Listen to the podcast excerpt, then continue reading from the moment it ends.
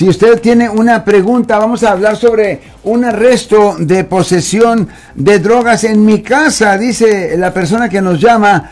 Yo le rentaba a un, un cuarto, le rentaba un cuarto a una pareja. Sí. Un día estaban peleando y llega la policía.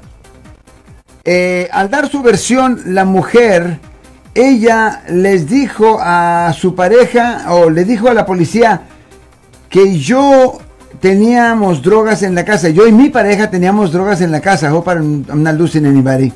Las encontraron. Ya. Las drogas. Las drogas las encontraron y luego nos arrestaron. Pero yo desconocía, dice la persona que me escribe, que existía la droga en mi casa. Did I explain? Sí. So, la cosa es esto.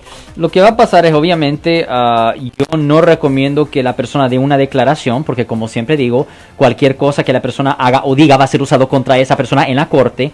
Lo que va a pasar es que la policía va a colectar todas las cosas electrónicas, va a colectar todos los teléfonos celulares de usted, No. del acusado, y lo que va a ¿Sin pasar... arrestar a nadie? No, lo van a arrestar. Lo van a arrestar, pero también le van a quitar la- lo- lo- los celulares. Y tienen derecho la policía. Absolutamente, absolutamente. Después de que te arrestan. Absolutamente, incidentalmente al arresto, lo pueden, le pueden quitar el celular y hacen búsqueda en los laboratorios. No antes de que te arresten. no, no antes del arresto, después del arresto. Y, puede- perdón, una vez que te arrestan, eh, te pueden buscar todo lo que hay en tu casa. Después del arresto, pueden hacer búsqueda incidentalmente al arresto.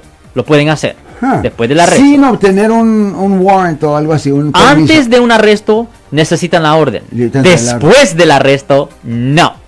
Ahora, so lo que va a pasar es que ellos hacen la búsqueda del teléfono celular y ahí van a encontrar textos, llamadas y van a buscar algo en su celular indicando que usted está vendiendo drogas No. o a- y van a mirarse, van- van- se van a enfocar primordialmente en la comunicación entre usted, que es el acusado ahora, y su inquilino que ah, supuestamente estaba vendiendo la droga. Ajá. Y si ven que so- la conversación es regular de, oye, me va a pagar la renta este mes, bla, bla, bla, that's it", y no hay mucha comunicación aparte de eso, ah, pues van a tener ciertas dificultades en convencer a un jurado sobre una duda razonable de que usted es culpable por la venta de droga. Pero, lo siento por la interrupción, su video va a continuar monetariamente. Solo voy a mencionar que si usted ha sido acusado por haber cometido cualquier delito aquí en el área de la Bahía Norte, California, por favor no se espere, llame el nuevo teléfono que ven en la pantalla o llame para hacer una cita inmediatamente al 1-800-530-1800. Recuerden, yo soy el abogado Alexander Cross, abogado criminalista aquí en el área de la Bahía Norte, California. Pero se encuentran un montonazo de textos diciendo, oye, ya tienes la, ca- eh, X libras de esto, X onzas de esto, ah, ¿cuánto te cobró por esto? Es like, ok, aquí ya hay un, un negocio, aquí ya hay un acuerdo, una conspiración. So, recuerden que esos, los textos son bien peligrosos, Marcos. Los textos son muy, muy, muy peligrosos y si usted es arrestado por haber cometido un delito, la policía va a esculcar eso, Marcos. O sea que lo que estaba implicando aquí en este caso es de que eh, aparentemente llevaban ellos a cabo una especie de negocio y cuando llega la policía eh, le echan la culpa unos a los otros, que es lo que usualmente Ya, ocurre. Ahora, voy a mencionar otra cosa y esta parte es muy importante, mucha gente no piensa en esto, pero es un delito. Si usted es un dueño de una propiedad, un landlord, ¿qué es la palabra en español? Un landlord, una...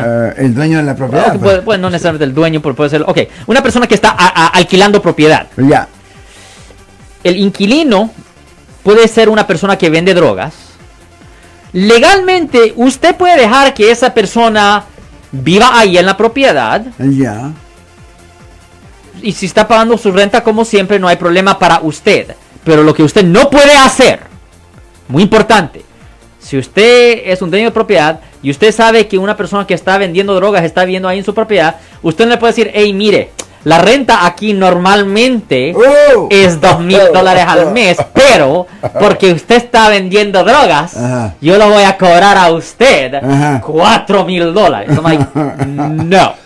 Porque usted está obteniendo un beneficio directo. Estás entrando en negocio con ellos. pues, Exactamente. Para vender drogas. Es como un triple net lease. Ajá. Eh, siendo dueño de una propiedad que está, rent- que está rentada por Safeway. Ajá. It's like, no. Porque eh, cuando ellos rentan propiedad, le tienen que pagar un cierto porcentaje al, al dueño. Claro. So, no. Usted, si usted es dueño de una propiedad y sabe que un vendedor de droga vive ahí, usted no le puede estar cobrando extra o más. Usted no puede obtener ningún beneficio de la venta de la droga.